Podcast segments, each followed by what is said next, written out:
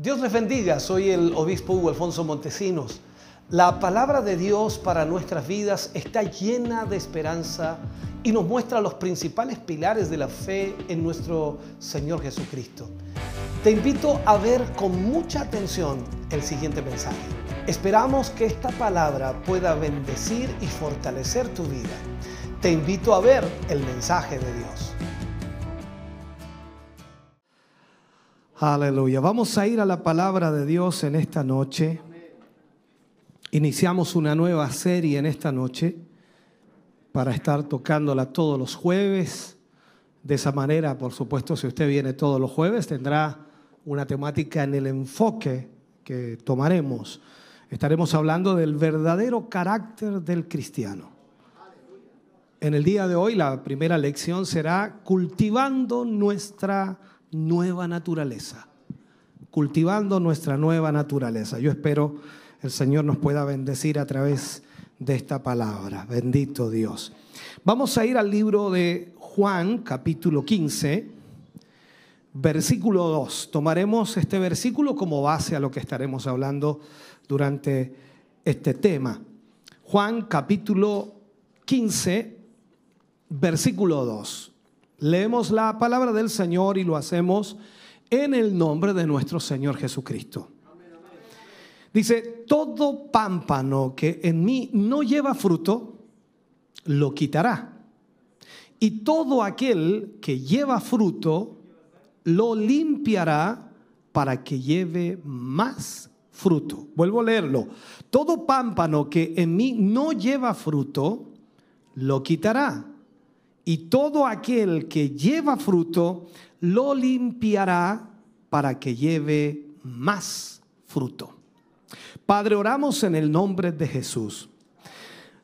Vamos ante tu presencia, Señor, en esta hora, rogándote, Señor, que tú nos guíes y nos dirijas y que podamos a través de esta palabra ser bendecidos te pedimos, Dios mío, que cada uno de tus hijos aquí presentes, al recibir esta palabra, puedan aplicarla a su vida, puedan también analizar su condición de vida y conscientes, Señor, de nuestras debilidades y conscientes de todos nuestros errores y de nuestras falencias, creemos sin lugar a dudas, Señor, que necesitamos ser instruidos en esta área. Señor, ayúdanos para que con madurez, y con humildad reconozcamos, Señor, que nos falta para poder, Señor, ser realmente, Dios mío, un cristiano verdadero. Señor, gracias por lo que hoy nos enseñarás. En el nombre de Jesús, amén y amén, Señor. Ese aplauso es de alabanza para el Señor. Aleluya. Gloria a Dios. Eso es, Dios le bendiga. Puede sentarse, póngame mucha atención ya que, por supuesto, cuando hablamos temas de este tipo es importante cada frase, cada palabra, ya que alguna de ellas puede llegar a su vida impactándole y eso esperamos que así sea. Cuando hablamos de frutos, em, en términos generales, por supuesto, se refiere a, a, todo producto que se obtiene de la tierra. Y eso es lo que todos entendemos y comprendemos. Y cuando nos referimos al fruto del Espíritu, en las palabras simples, hablamos de virtudes, eh, virtudes cristianas, actitudes y también acciones que son el resultado, por supuesto, de una vida en Cristo Jesús, que en este sentido está en oposición totalmente a las obras de la carne. Entonces podemos decir que el fruto es aquel que el Espíritu Santo produce en aquellos que le obedecen. Después de la conversión, cuando usted se convierte al Señor, y creo que todos aquí están convertidos, ¿no? Bien, después de la conversión, de ese momento tan extraordinario y especial que usted y yo tuvimos en Cristo Jesús, eso inmediatamente nos lleva a nosotros como creyentes a estar regidos por el Espíritu Santo, de tal manera que el fruto del Espíritu comienza a operar en nuestra vida y reemplaza a la vida pasada totalmente. Entonces, la conversión opera en sí como una especie de muerte hacia las cosas del mundo. Es como que morimos a las cosas del mundo y comenzamos a vivir una nueva vida. Podemos decir que esa muerte es al grado de que la persona comienza poco a poco a despreciar todo lo que él era antes o a despreciar todo lo que podía desear y anhelar alcanzar más que solamente quiere hoy día a Dios. De esta manera, entonces, como se, se, logra de alguna manera entender esto, ser dirigido por el Espíritu Santo, ser guiado por el Espíritu Santo, eh, cómo se manifiestan en sí el fruto del Espíritu en nuestras vidas, es un proceso el cual vamos conociendo paso a paso en nuestra vida cristiana.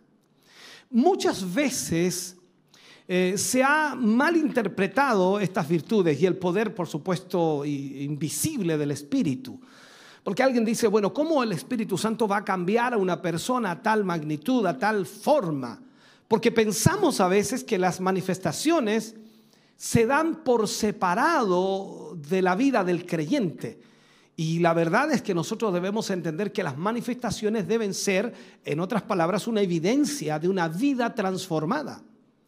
Las características están unidas y van, por supuesto, juntas como una esencia en el cristiano. Si alguno dice tener, por ejemplo, amor, debe manifestar gozo. Si alguien dice tener gozo, debe haber paz. Le sigo. Y si hay paz, entonces debe manifestarse también la benignidad y la paciencia. En otras palabras, manifestar todas estas características deben estar en el creyente. Ninguna, ninguna debe crecer en su vida eh, deforme, por decirlo así. Si es que el Espíritu Santo mora en la vida del cristiano, mora en la vida del creyente, todo se va a notar porque el Espíritu Santo no se manifiesta a medias, sino que el Espíritu Santo va trabajando y va actuando en la vida del creyente y llevándolo a esa posición. Entonces, ya entendiendo un poquito esto, debemos ver cuál es el verdadero carácter de un cristiano. No voy a analizar su carácter ni mi carácter. Voy a analizar el carácter del verdadero cristiano. Si usted encaja dentro de eso, pegue un salto, un brinco y dé gloria a Dios. Si no encaja, incline la cabeza y diga, Señor, ayúdame. Esto es lo que vamos a analizar, el verdadero carácter de un cristiano. ¿Sabe? Un, problema con el cual tuvo eh, que lidiar el apóstol Pablo fue la falta de carácter de los hermanos de los Gálatas eh, o la iglesia de Gálatas. Nosotros observamos las palabras del apóstol cuando dice en Gálatas capítulo 4, versículo 19, Pablo les habla le dice, hijitos míos, por quienes vuelvo a sufrir, dice, dolores de parto, hasta que Cristo sea formado en vosotros. O sea, Pablo miraba a la iglesia de los Gálatas y no veía a Cristo en ellos. Yo los miro a ustedes, no voy a opinar. No, es una broma. Usted mira a su hermano, mira a su hermana y trata de buscar a Cristo en él. Es lo que Pablo está diciendo. Yo miraba a la iglesia de los Gálatas y lamentablemente no encontraba a Cristo. Entonces deseo que Cristo sea formado en vosotros. Ahora, los cristianos de la ciudad de Galacia no habían formado el carácter de Cristo en sus vidas y eso por supuesto representa un dolor tremendo para el apóstol Pablo porque Pablo les había predicado, les había enseñado, les había ministrado, les había guiado. Entonces se supone y se entiende que todo lo que Pablo había enseñado había cobrado vida en ellos. Un cristiano sin carácter es un dolor de cabeza. No díganme, muy fuerte. Definitivamente un cristiano sin carácter siempre será un dolor de cabeza para un pastor, para la iglesia y para todos aquellos que le rodean. Entonces, veamos esto. Santiago capítulo 1, versículo 8, dice, el hombre de doble ánimo es inconstante en todos sus caminos. El, el hombre de doble ánimo es inconstante en todos sus caminos. O sea, un día amanece con ganas de buscar trabajo. Al siguiente día quiere renunciar. ¿Por qué? Porque el jefe o los compañeros no le cayeron bien. Hoy empiezan un negocio, estoy poniendo ideas, hoy empiezan un negocio y al mes lo cierran porque no tuvieron ganancias. Un domingo tienen ganas de congregarse porque hubo un temblor, un temblor el día anterior. El próximo domingo ya no se congregan porque prefieren quedarse en casa. Inconstancia. Eso es el problema mayor que existe en la vida del cristiano. Somos inconstantes. Y lo digo en forma general, cada uno toma lo que le corresponde. Hoy quieren servir al Señor en un ministerio, en una en un área de la obra, mañana lo abandonan porque las reglas son muy estrictas. Hoy quieren orar, mañana no quieren orar. Un día le dijeron a sus esposas que estaban dispuestos a bajarle las estrellas del cielo con tal de conseguir el sí para el matrimonio y tiempo después se quieren divorciar porque ya no les aman. Qué difícil, hermano querido, es tratar con una persona sin carácter. Para tener un verdadero carácter de cristiano, necesitamos desarrollar el fruto del Espíritu desarrollar el fruto del Espíritu. ¿Había escuchado hablar usted de este tema algo? Yo creo que sí, en algún momento. Hemos tenido que tocar algún momento, pero ahora lo estamos profundizando, profundizando un poquito más. ¿Ha leído las nueve características que el apóstol Pablo nos relata en los Gálatas, hablando del fruto del Espíritu? ¿Sabía usted que este tema constituye un tema para todos los cristianos y que todos los cristianos debemos conocerlo?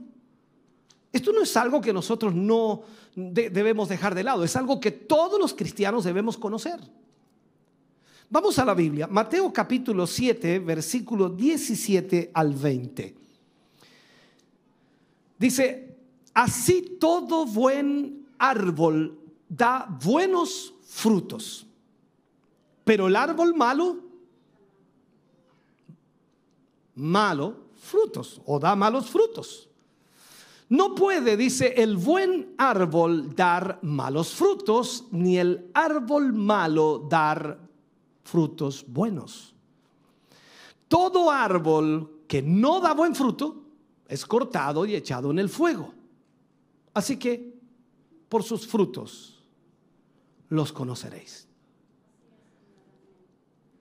Un verdadero cristiano se reconoce por sus frutos. Así como se espera, por supuesto, que el árbol bueno de buenos frutos, así se espera entonces que el verdadero cristiano dé buenos frutos. Y estos son las buenas obras, o sea, nuestro buen testimonio, nuestro buen servicio a Dios y, también a los santos y nuestra vida de santificación. Por lo tanto, cada uno de nosotros debemos entender que eso es lo que debemos ser. En Gálatas capítulo 5, Pablo nos habla del fruto del Espíritu, el cual a través de nueve características describen cómo debe ser la conducta de un cristiano. De, entre muchas cosas, el ser humano se diferencia, por supuesto, uno de otro por su carácter. Todos no somos iguales.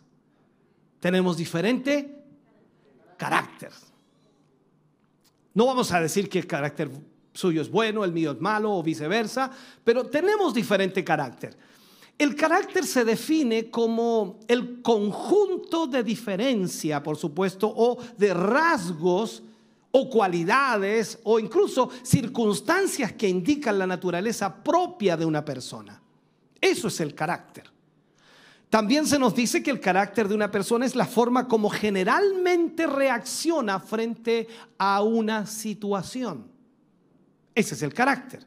Como usted reacciona normalmente frente a una situación o generalmente. Como cristianos nosotros debemos preocuparnos por nuestro carácter, ya que a los ojos eh, de todo el mundo está sobre nosotros siempre mirándonos, ¿no? Y como hijos de Dios se espera que seamos luz en medio de las tinieblas.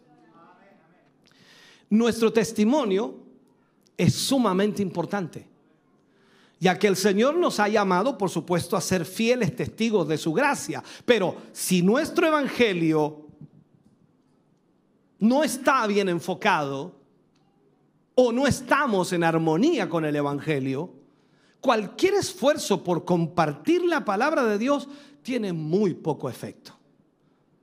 Porque al final la gente nos mira a nosotros. Usted dice, no, pero no me mire a mí, mire a Cristo. Sí, pero si Cristo no ha hecho nada en ti, ¿para qué voy a ir? Esta es una realidad que pocos entienden. Algunos piensan que solo hay que predicar el Evangelio. Y claro que hay que predicarlo, pero también hay que predicarlo con la vida, con la vivencia, con el testimonio. Es como cuando enseñaba el día domingo, creo que fue, cuando dice a la mujer samaritana, ve, ¿cierto? Y fue a contarles a todos lo que Jesús le había dicho. O sea, el cambio fue extraordinario en esa mujer. Entonces, lo mismo es lo que debemos nosotros demostrar a los demás.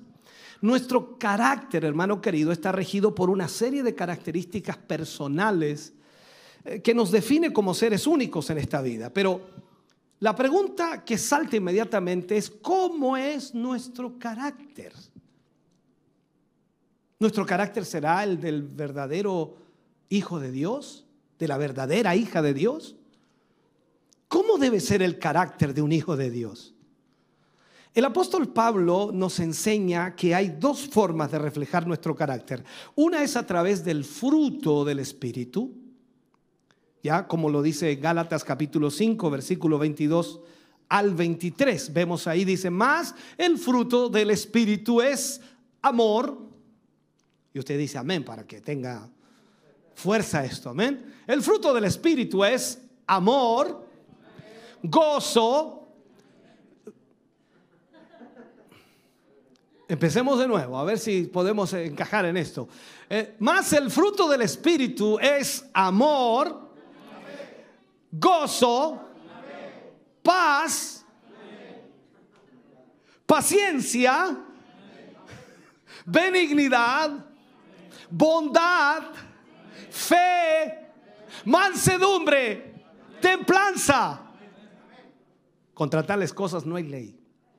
No hay nada que pueda interrumpir ese fluir o no hay nada que estorbe a que eso se manifieste.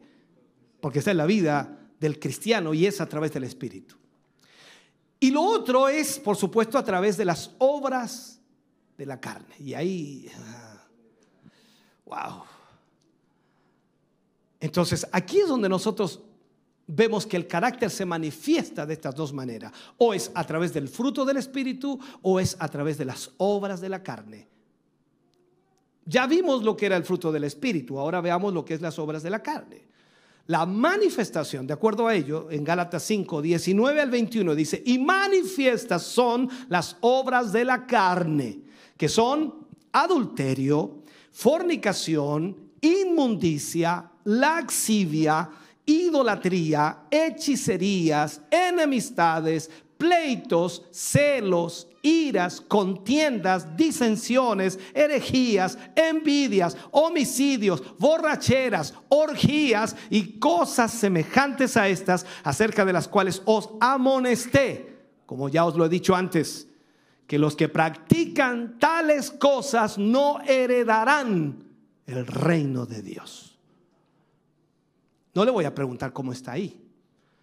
Yo creo que algo dijo, uh, ay, uh, algo pasó. Porque lo vi no muy entusiasmado con el fruto del Espíritu. Y no me diga que no, porque le pedí el amén y usted fue amén, amén, amén. Se fue diluyendo en el proceso. Ahora yo sé que por el amén no podemos medir eso, es una realidad, pero eh, de alguna forma nosotros debemos entender y comprender esto. Ahora, como hijos de Dios debemos evaluar la forma de cómo andamos. No hablo de caminar, sino de cómo andamos o cómo nos comportamos diariamente. Si nuestro carácter refleja un verdadero cristianismo o solamente somos unos religiosos que ocultamos en realidad en la iglesia nuestro pecado y, vivimos las obras de la carne afuera. Wow. Pablo nos define bien y marca, por supuesto, las obras de la naturaleza pecaminosa, las cuales deberíamos nosotros abandonar. Vemos que estas, eh, estas y otras cosas parecidas son desagradables a los ojos de Dios y por tanto se espera que no vivamos por ellas. Se espera que el cristiano eh, produzca un fruto agradable a los ojos de Dios. Un fruto que, que es consecuencia de una vida eh, sometida al Espíritu Santo y que se manifiestan, por supuesto, estas nueve características o virtudes que todos nosotros deberíamos tener. Aquí marcamos entonces, nuestro buen testimonio es decisivo, ya que a través de él nosotros mostramos al mundo la obra redentora de Cristo, la cual ha hecho en nuestras vidas. Nosotros somos el ejemplo perfecto de la existencia de Dios. Nosotros somos la evidencia de que hay un Dios que cambia. Nosotros somos la evidencia de, que hay un Dios que transforma. Esto no es que venga a nuestra iglesia porque aquí están bonitas las cortinas. Eso no sirve de nada. Es decencia, es hermoso, perfecto, es excelencia para el Señor, pero no tiene nada que ver con lo que la gente necesita. La, gente necesita ver realidades. Véalo en todo el marco del mundo. Usted ve esta realidad. Cuando alguien busca un buen médico, ¿por qué se va? Por lo que oye de los demás por el testimonio de la persona que fue atendida por ese médico. No, yo fui ese médico, es muy bueno, muy bueno. Y va la otra, y la otra sale hablando, y la otra sale hablando. Y toda la gente va a ese médico. ¿Por qué? Por testimonio que pasó de boca en boca. Y más aún, por hechos reales. Yo fui allá y te acuerdas que yo andaba manco. Ese médico me dio unos remedios. Mira cómo ando ahora. Testimonio. Entonces nosotros hablamos de Jesús, pero no hay evidencia de ese Jesús en nosotros. Por eso digo que nuestro testimonio es decisivo. Ahora, nuestro Señor Jesús lo dijo de esta manera. Veamos, Mateo capítulo 5, versículo 14 al 16. Él dice, vosotros sois la luz del mundo. Miren, ni siquiera le dijo la luz de la casa. No le dijo que era la luz del barrio. No le dijo que era la luz de la ciudad. Le dijo que era la luz del, del mundo. Dice, una ciudad asentada sobre este monte o sobre un monte no se puede esconder, ni se enciende una luz y se pone debajo de un almud, sino sobre el candelero y alumbra a todos los que están en casa. Así dice, alumbre vuestra luz delante de los hombres para que vean vuestras buenas obras y glorifiquen a vuestro Padre que está en los cielos. ¿Qué está diciendo? Captó lo que acaba de decir aquí el Señor. Así alumbre vuestra luz. ¿De qué luz está hablando? No de este foco. Para que vean vuestras buenas obras y glorifiquen a vuestro Padre que está en los cielos. Como cristianos, Jesús dice, nuestras vidas no pueden, no pueden pasar desapercibidas. O sea, usted cuando dice que es cristiano no puede pasar desapercibido. Tiene que notarse una diferencia con los demás. Así como una ciudad en lo alto de una colina no puede esconderse, es imposible. Nuestras vidas sirven de testimonio para este mundo de tinieblas. No sé si pueden quitarle un poquito al aire, estoy ahogándome. Nuestras acciones pueden servir para glorificar a nuestro Padre Celestial o pueden ser un mal testimonio para el Evangelio. Por ello, Pablo nos exhorta una vez más a qué cosa? A vivir por el Espíritu Santo. ¿Qué dice Romanos capítulo 8, versículo 9? Más vosotros, dice, no vivís según la carne, sino según el Espíritu si es que el Espíritu de Dios mora en vosotros. Y si alguno no tiene el Espíritu de Cristo, no es de él. Ahora bien, sabiendo todo esto, el mismo apóstol Pablo nos invita a despojarnos de nuestra vieja naturaleza y vestirnos del nuevo hombre, el que ha sido regenerado por el Espíritu Santo. O sea, aquí es donde nosotros debemos entender que lo que debemos hacer, hermano querido, es vestirnos de ese nuevo hombre. Cuando Pablo le habla a los Efesios en el capítulo 4, versículo 22 al 24, dice, en cuanto a la pasada manera de vivir, ¿recuerda este versículo que se lo marqué en uno de los mensajes? En cuanto a la pasada manera de vivir, despojaos del viejo hombre, que está viciado conforme a los deseos engañosos, y renovaos en el espíritu de vuestra mente, y vestíos del nuevo hombre, creado según Dios en la justicia y la santidad de la verdad.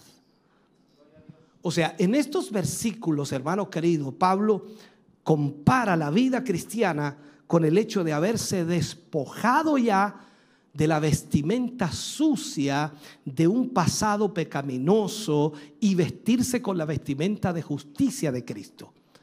O sea, aquí no hay excusa. Usted no puede decir soy cristiano, pero en realidad estos 20 años que llevo Dios está haciendo la obra y todavía no cambia. No, no, no, no, no. O sea, tenemos que demostrar ese cambio. Esto es una realidad que tiene que haber. Yo no sé si usted, a ver, lo voy a poner de esta manera gráfica. Usted va a un médico y el médico le da una receta y el médico le dice tiene que seguir este tratamiento por tres meses. Si usted va a ese médico y ese tratamiento por tres meses no da efectividad, no provoca cambios en usted, usted no va a ir otra vez tres meses. No, no, no, lamento mucho, esta cosa no funciona. Estoy en, en lo correcto, ¿no? ¿Para qué perder tres meses más en lo mismo que ya no dio resultado? Entonces es lo mismo en el Evangelio. Cuando usted le dice a alguien que Cristo cambia y esa persona usted la trae al Evangelio y es su amigo, lo trae aquí a la iglesia y usted dice, Cristo cambia y Él te va a cambiar y Él te va a transformar. Entonces Él espera que usted también reciba ese cambio y que usted le va a demostrar que está cambiado. Pero al paso del tiempo, de los meses, usted no demuestra ningún cambio y dice, me queda poca esperanza de que yo pueda cambiar aquí. Porque si este que vino antes que yo no ha cambiado y me dice que voy a cambiar, significa que la cosa no es así. ¿Me sigue o no? Entonces, cuando vemos esto, las palabras griegas aquí que se traducen en este texto como hombre nuevo, el kainos, ya en, en este sentido, no, nos, están sugiriendo de alguna manera algo nuevo en el tiempo. No es que esté sugiriendo eso. No es que nos está sugiriendo algo nuevo en el tiempo, en el proceso del tiempo, sino más bien algo que tiene una cualidad o naturaleza distinta, es cambiado. Me gusta mucho cuando Pablo le, le habla a la iglesia y le dice que somos hechos nuevas criaturas. En el original quiere decir una nueva creación. Imagínese usted creado de nuevo. Uy, Señor, me saca ahí todas las imperfecciones, déjame, pero creado de nuevo. Entonces, en este sentido se habla de una nueva naturaleza, una naturaleza distinta. Y por tanto, la clase de persona que Cristo produce en el creyente es alguien que posee una nueva naturaleza, muy diferente a la que era antes. Y al mismo tiempo es responsabilidad de todo cristiano el cultivar esa naturaleza para producir el fruto del Espíritu. Se nos enseña que el creyente en Cristo es responsable de cultivar esa nueva naturaleza. Eso es lo que nos enseña la Escritura. Filipenses capítulo 2, versículo 12 y 13 habla allí la escritura, la palabra del Señor. Y cuando, cuando vemos entonces en el libro de Filipenses, dice, por tanto, amados míos, como siempre habéis obedecido, no como en mi presencia solamente, sino mucho más ahora en mi ausencia, ocupaos en vuestra salvación con temor y temblor. Porque Dios es el que en vosotros produce así el querer como el hacer por su buena voluntad. Las palabras, hermano querido, llevan a cabo de alguna manera lo que nosotros debemos entender, cuidar nuestra salvación con temor y temblor. Aquí no se refiere a un intento por ganarse la salvación mediante las buenas obras, sino a desarrollar la salvación en el sentido del crecimiento espiritual. Usted sabe que no es salvo por sus obras, pero el creyente que ha sido salvo por la gracia de Dios hace obras, que es la diferencia. El cristiano debe ocuparse con responsabilidad de producir un buen fruto para el Señor. La palabra griega que el apóstol usa y se traduce como ocupaos es, es bien complicada, pero se la voy a tratar de decir. Katergad somai. Katergad somai. Y esta contiene la idea de llevar algo a su culminación, a su, a su término, a su finalidad. Esta palabra fue utilizada para, eh, por el historiador griego en el primer siglo, Estrabón se llamaba, y por medio de ella se refería a la acción de los mineros que realizaban, por supuesto, para extraer la plata de las minas. Así de esta misma manera los cristianos, los creyentes tienen que ocuparse en su vida espiritual trabajando para descubrir los hermosos tesoros que Dios tiene preparados para cada uno de nosotros y para aquellos que por supuesto han sido salvos por la gracia de Dios.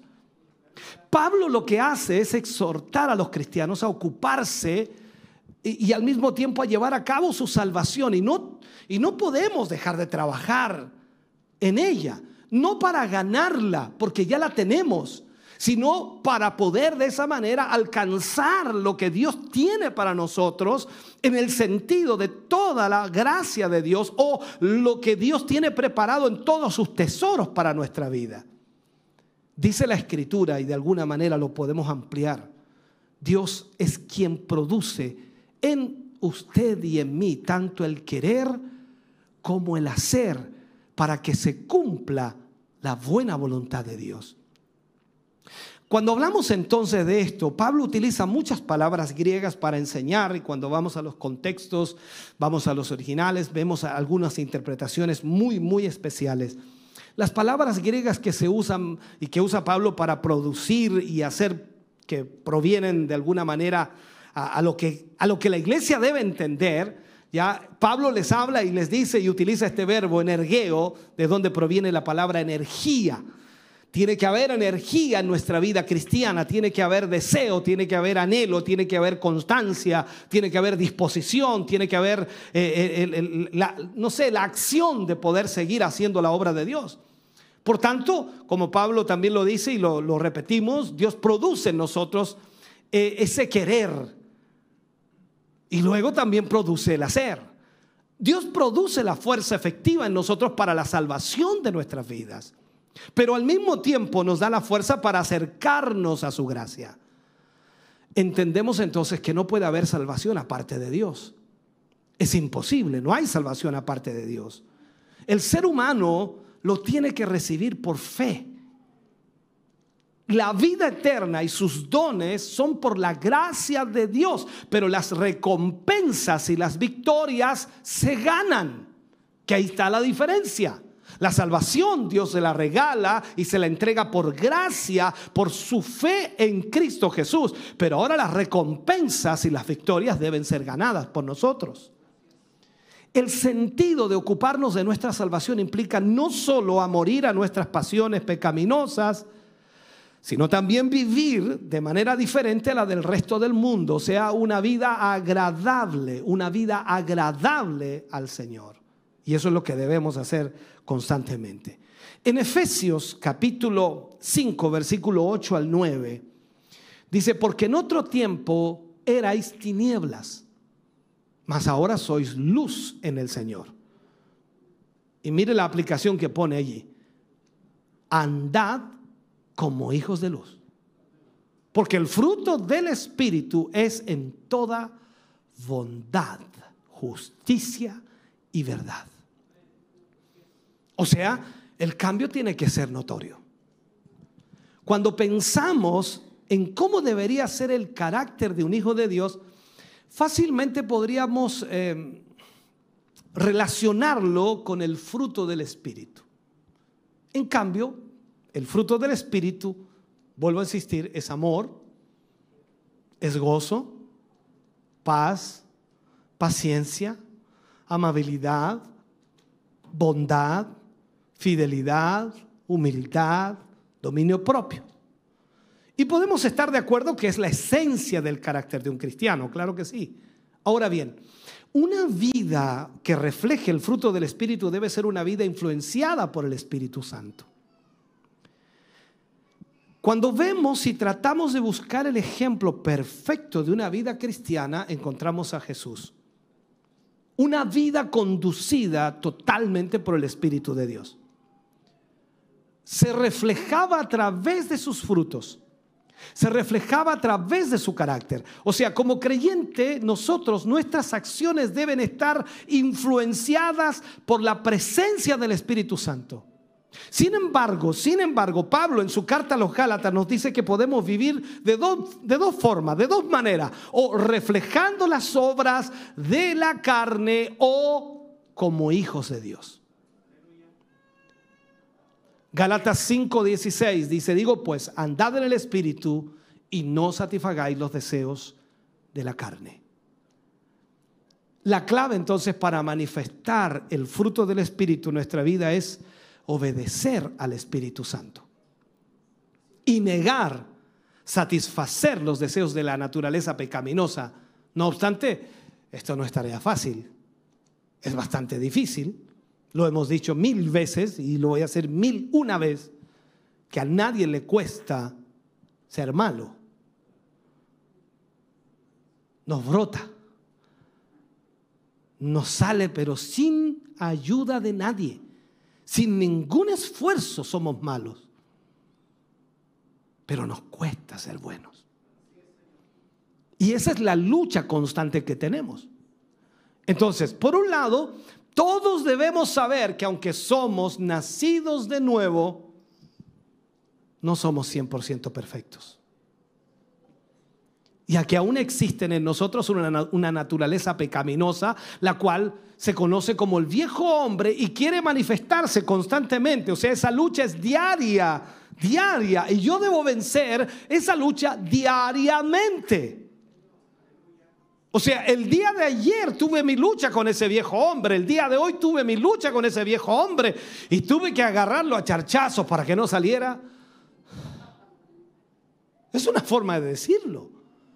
Porque dígame si usted no se enoja, dígame si usted no se disgusta, no se molesta, no se enrabea, no se chorea, como dicen algunos también. Lo tenemos eso constantemente. Hay ciertas molestias, rabias, eh, rabietas, pataletas, en fin. Y ahí hay que reprimir a ese viejo hombre, porque si no, deja la escoba. Esta es una realidad.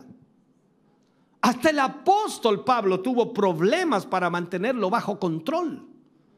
Pablo en Romanos capítulo 7, versículo 14 al 25, habla mucho allí, pero es bueno leerlo para que entendamos esto. Dice, porque sabemos que la ley es espiritual, mas yo soy carnal, dice Pablo, vendido al pecado, porque lo que hago no lo entiendo, pues no hago lo que quiero, sino lo que aborrezco, eso hago. Y si lo que no quiero, esto hago, apruebo que la ley es buena. De manera que ya no soy yo quien hace aquello, sino el pecado que mora en mí. Y yo sé que en mí, esto es, en mi carne, no mora el bien. Porque el querer el bien está en mí, pero no el hacerlo. Porque no hago el bien que quiero, sino el mal que no quiero, eso hago. Y si hago lo que no quiero, discúlpeme si lo estoy enredando, sígame por favor. Y si hago lo que no quiero, ya no lo hago yo, sino el pecado que mora en mí. Así que queriendo yo hacer el bien, hallo esta ley, uh, que el mal está en mí. Porque según el hombre interior, y creo que a todos nos sucede, me deleito en la ley de Dios pero veo otra ley en mis miembros que se revela contra la ley de mi mente y que me lleva cautivo a la ley del pecado que está en mis miembros. Y él dice, exclama, miserable de mí, ¿quién me librará de este cuerpo de muerte? Gracias doy a Dios por Jesucristo, Señor nuestro Así que yo mismo con la mente sirvo a la ley de Dios, más con la carne a la ley del pecado. O sea, Pablo nos está diciendo, esta lucha es diaria. Esta cosa no es que eh, no es que tú dices, "No, yo yo ya soy salvo, ahora soy una nueva criatura." A mí no, no, no, yo no tengo ningún problema con nadie. No. Todos los días vas a ser probado y esa lucha va a estar constantemente. ¿Para qué digamos una cosa por otra? No, nos enojamos a veces por nada. Usted se molesta por nada. Yo, recuerdo tantos hechos de muchas personas, solamente para dar ejemplos, ¿no? Eh, nosotros los jóvenes o, adolescentes teníamos la manía, ¿no? Salíamos, dejábamos la puerta abierta. Estos tienen cola, decían. Así decían los ancianos, tienen cola, siempre rabiando, cerrando la puerta. Allá venía otra vez de vuelta de la puerta abierta. Ya, pues. Y se empezaban a enojar los abuelitos. Los abuelitos cuando se enojaban, hermano, agarraban palo de todo. Por cualquier cosa se pueden enojar. Alguien dice, no, pero es que no debe enojarse por eso. Usted no puede poner condiciones porque el carácter del ser humano es tan variable. Ahora, si obedecemos al Espíritu, nuestro espíritu interior se fortalecerá y nos va a ayudar a mantener nuestra comunión con Dios, lo cual por supuesto también nos permitirá hacerle frente a los ataques del enemigo y a las tentaciones de este mundo. Y ese viejo hombre va a estar aplastado ahí adentro y no se va a levantar. Ahora, se, se cuenta la historia de un hombre que tenía dos perros. ¿Tienen dos perros ustedes? Ya, no, no importa, no se preocupe. Se cuenta la historia de un hombre que tenía dos perros, uno negro y otro blanco. Esto usted lo ha escuchado. Y los dos estaban en constante pelea, el perro blanco con el perro negro, siempre peleando. Y alguien le preguntó, ¿cuál de los dos perros gana la pelea?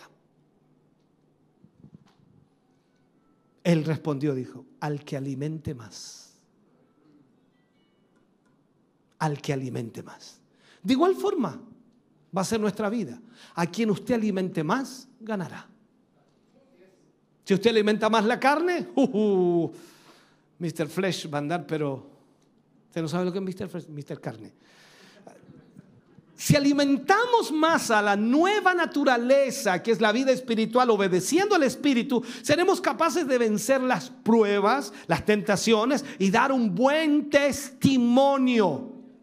Caso contrario, viviremos según los deseos de nuestra carne y el testimonio será una merreil. Pero la pregunta ahora sería, y esta sería la pregunta, ¿cómo vivir en el Espíritu? Esa es una pregunta muy, muy constante en la vida cristiana. ¿Cómo vivir en el Espíritu? Porque algunos piensan que vivir en el Espíritu... Mm, no, ¿cómo vivir en el Espíritu? En el libro de Romanos, el apóstol Pablo amplía un poco más la forma de cómo vivir en el Espíritu y al mismo tiempo no ser conducidos por los deseos de la carne. Romanos capítulo 8, versículo 1 al 4, Pablo le habla a los romanos y les dice, ahora pues, ninguna condenación hay para los que están en Cristo Jesús. Los que no andan conforme a la carne, sino conforme al Espíritu. Porque la ley del Espíritu de vida en Cristo Jesús me ha librado de la ley del pecado y de la muerte. Porque lo que era imposible para la ley, por cuanto era débil por la carne, Dios enviando a su Hijo en semejanza de carne de pecado y a causa del pecado, condenó al pecado en la carne para que la justicia de la ley se cumpliese en nosotros, que no andamos conforme a la carne, sino conforme al Espíritu. Cuando hablamos entonces de la muerte y la resurrección de Cristo, esa muerte y resurrección nos da la victoria sobre el pecado, primero, y es por medio del Espíritu Santo que nos da el poder para someternos a la voluntad de Dios, negándonos a los deseos pecaminosos y en otras palabras venciendo también a la carne. O sea, somos victoriosos sobre el pecado por la muerte y resurrección de Jesús y al mismo tiempo somos victoriosos en cuanto a la carne.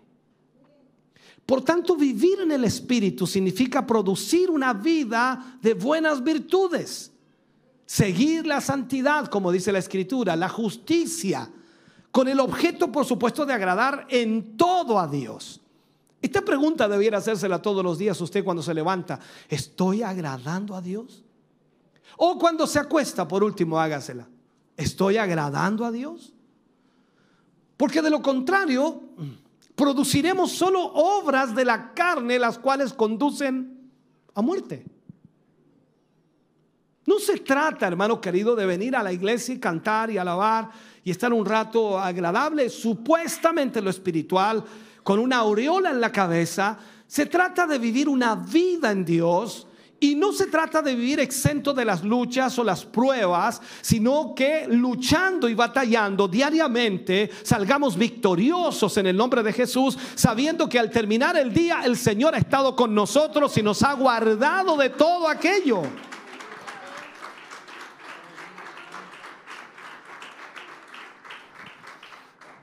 Ahora, vivir conforme a la carne es llevar una vida dominada totalmente por los deseos de la naturaleza pecaminosa en lugar de una vida gobernada por el amor de Dios. Y eso se ve por todas partes, ¿no? La carne representa lo más bajo de la naturaleza humana. La ley podía pronunciar juicio sobre el pecado pero era imposible para la ley hacer alguna cosa acerca del pecado, o sea, provocar algún cambio en el pecado. La ley solamente identifica el pecado. La ley le dice a usted que eso está mal, que es, pecado. Y eso es lo que hace la ley.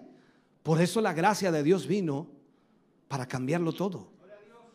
Entonces los que viven conforme a la carne no pueden agradar a Dios, es imposible. Sin embargo, gracias a la obra de Cristo, se nos ofrece a los cristianos una vida que por supuesto no está dominada por la carne, sino está dominada por el Espíritu de Dios que llena al hombre con un poder, hermano querido, desde antes ¿Me entiende? En el momento de conocer al Señor, usted es llenado con ese poder de Dios en su vida. Y ese poder, por supuesto, que antes usted no conocía, que antes no tenía, ahora está en su vida. Usted no está solo.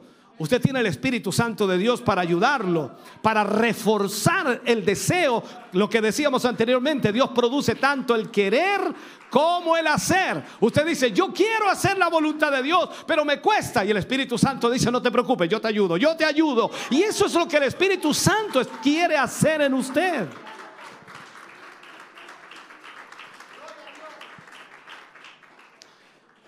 ¿Sabe? Dios otorga a través de su sacrificio una naturaleza capaz de vivir de acuerdo al Espíritu. A todos aquellos que se han arrepentido y se arrepienten de sus pecados, Dios les otorga eso. Veamos lo que dice primera de Juan, o Juan, perdón, Juan capítulo 1, versículo 12 y 13. Dice, más a todos los que le recibieron. ¿Cuántos le recibieron aquí? Aleluya. A todos los que le recibieron, dice, a los que creen en su nombre, ¿usted creyó? Les dio potestad de ser llamados hijos de Dios, los cuales no son engendrados de sangre, ni de voluntad de carne, ni de voluntad de varón, sino de Dios. Aleluya. Aquí es donde tenemos que agarrarnos nosotros, decir, eh, pale diablo, no, no, no, no, no, no. Antes me tenía ya agarrado, pero ahora no, no, no, ahora estoy en Cristo Jesús. Yo no he sido engendrado por voluntad de sangre, ni de voluntad de carne, ni de voluntad de varón, sino de Dios. Soy hijo de Dios. Usted es hijo y es hija de Dios. Ahora, esta naturaleza también permite, por supuesto, que el Espíritu Santo more en nosotros y nos capacita, por supuesto, para preservar o perseverar en nuestra vida espiritual y vencer la naturaleza pecaminosa. Nosotros somos nacidos de Dios. Y como decía, no por voluntad humana, ni por simiente humana. El Señor mora en nosotros. Veamos algo. Primera de Juan, capítulo 3, versículo 9. Dice, todo aquel que es nacido de Dios no practica el pecado. Porque la simiente de Dios permanece en él y no puede pecar porque es nacido de Dios. Aleluya. Mm, está bien, ¿no? Así que cuando alguien le dice algo, tómate una copita. No, yo no, no bebo. Ah, puesto que en la iglesia te dijeron no, no, no, no. Es que yo soy nacido de Dios. Pero ¿qué te va a hacer un poquito? No practico el pecado, lo lamento, no puedo. No puedo pecar, no está en mí. Aunque por dentro el viejo hombre dice, ¡Ah! no, no practico el pecado. Déjeme terminar si puedo terminar con este mensaje. Aunque se estaba poniendo bueno, ¿no? Si queremos ser como Cristo, ¿cuántos quieren ser como Cristo aquí? Si queremos tener su carácter, porque esa es, la finalidad de la palabra de Dios, entonces lo que tenemos que hacer es conocer más a Jesús. De esa manera entonces vamos a saber cómo ser como Jesús. La pregunta sería aquí, ¿cómo conocemos a Jesús o cómo le conocemos a Él? Si usted quiere conocer a una persona, debe pasar tiempo con ella. De la misma manera, si usted quiere conocer a Jesús, debe pasar tiempo con el Señor Jesús. Y eso significa pasar tiempo en oración y pasar tiempo en el conocimiento de la escritura, de la palabra de Dios. ¿Para qué? Para que usted pueda conocer de Jesús. Usted entonces debe permitir que Él sea el centro de su vida en todo, absolutamente en todo. Entonces, cuando usted conozca más de Jesús y conozca más de la escritura, va cada día a ser más como Cristo y que ante la tentación, hermano querido, Jesús nunca pecó, entonces usted tampoco va a pecar. Ante la prueba, Jesús nunca desfalleció, entonces usted tampoco va a desfallecer. Ante la calumnia o las heridas y el daño recibido, decidió perdonar y usted va a hacer exactamente lo mismo. Entonces la Biblia debe ser el referente número uno en la vida de todo cristiano. Usted debe ser como Jesús. Solo por medio de la palabra de Dios tendremos el carácter de Cristo. Y hermano querido, no nos dejaremos llevar por ningún tipo de viento o incluso algún tipo de filosofía extraña.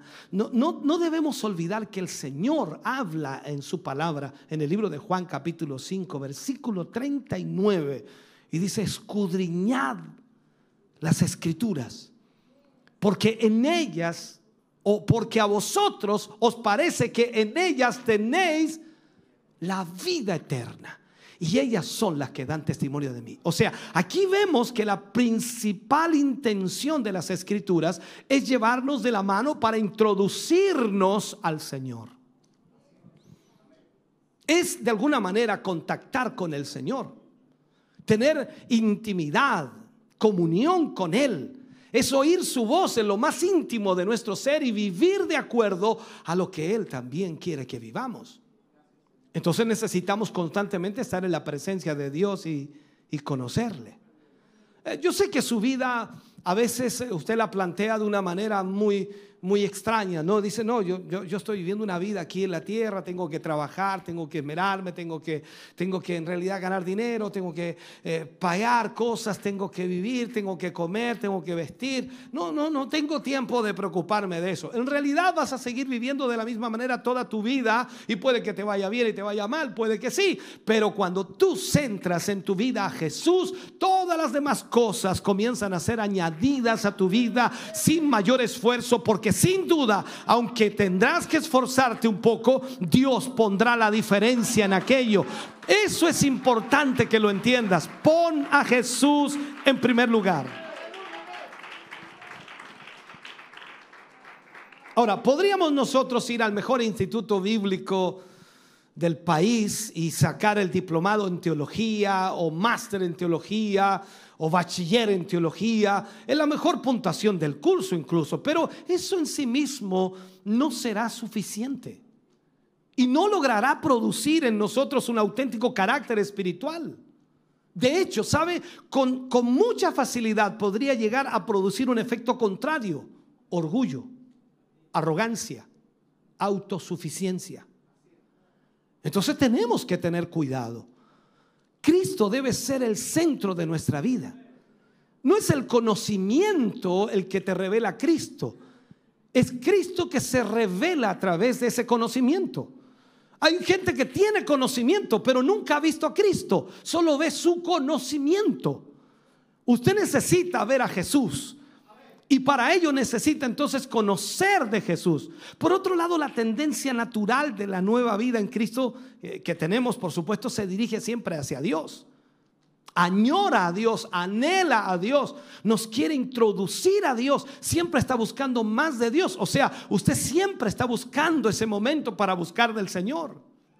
Al mismo tiempo, cuanto más conocemos a Dios, esta nueva vida crece, esta nueva vida se desarrolla, esta nueva vida madura, esta nueva vida desea aún más del Señor porque va probando y va teniendo esa mistura tan maravillosa y esa presencia de Dios hace tan real que al final uno literalmente vive para Cristo.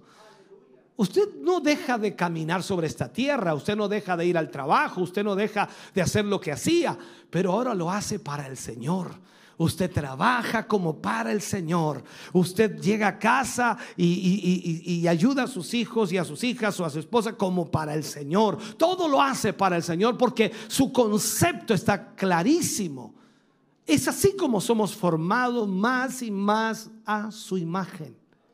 Permítame darle la última cita. Segunda de Corintios, Pablo le habla a los Corintios, capítulo 3, versículo 18, y les dice de esta manera, por tanto, nosotros todos, mirando a cara descubierta, como en un espejo, la gloria del Señor, somos transformados de gloria en gloria en la misma imagen como por el Espíritu del Señor. Aquí es donde nosotros entonces debemos entender que mientras más conozcamos de Jesús y su palabra, más entenderemos cómo ser como Él. Esto es lo que necesitamos, cultivar nuestra nueva naturaleza. Somos hijos de Dios, pero no basta con venir a la iglesia, cantar y hacer algunas cosas. Tenemos que cultivar esta nueva naturaleza en una relación más íntima con Dios y ser hechos a la imagen de Dios. Póngase de pie en esta noche, por favor. Aleluya, bendito sea el Señor. Gracias, Señor Jesús. Padre, oramos en el nombre de Jesús. Te damos a ti tantas gracias, Señor. ¿Cómo no alabar tu nombre? ¿Cómo no bendecir tu nombre, Señor, si a través de tu palabra nos enseñas y nos guías? Cada uno de tus hijos aquí presentes han oído esta palabra. Yo te ruego, Señor, que les ayudes como también me ayudes a mí. Cada uno de nosotros, imperfectos, como Pablo decía, ¿quién nos librará de este cuerpo de muerte? Solo tú, Jesús, puedes librarnos. Solo tú, Señor, puedes transformarnos y cambiarnos. Pero no será como arte de magia, sino será a través del conocimiento de tu palabra y conocerte a ti, Señor. Porque anhelaremos, desearemos ser como tú, queremos ser como tú, Señor. Ayúdanos para que podamos entender esto. Guía a tu pueblo, a tu iglesia, Señor, a tus hijos en esa dirección. En el nombre de Jesús te pedimos, Señor, tu bendición para nuestras vidas hoy, para la gloria de Dios. Gracias, Señor, por esta palabra. Amén y amén, Señor Jesús. Estamos contentos de que hayas visto y escuchado este mensaje. Creo con todo mi corazón que Dios le ha bendecido. Quiero invitarles a suscribirse a mis redes sociales donde tenemos contenido que le ayudará a alimentar su vida espiritual.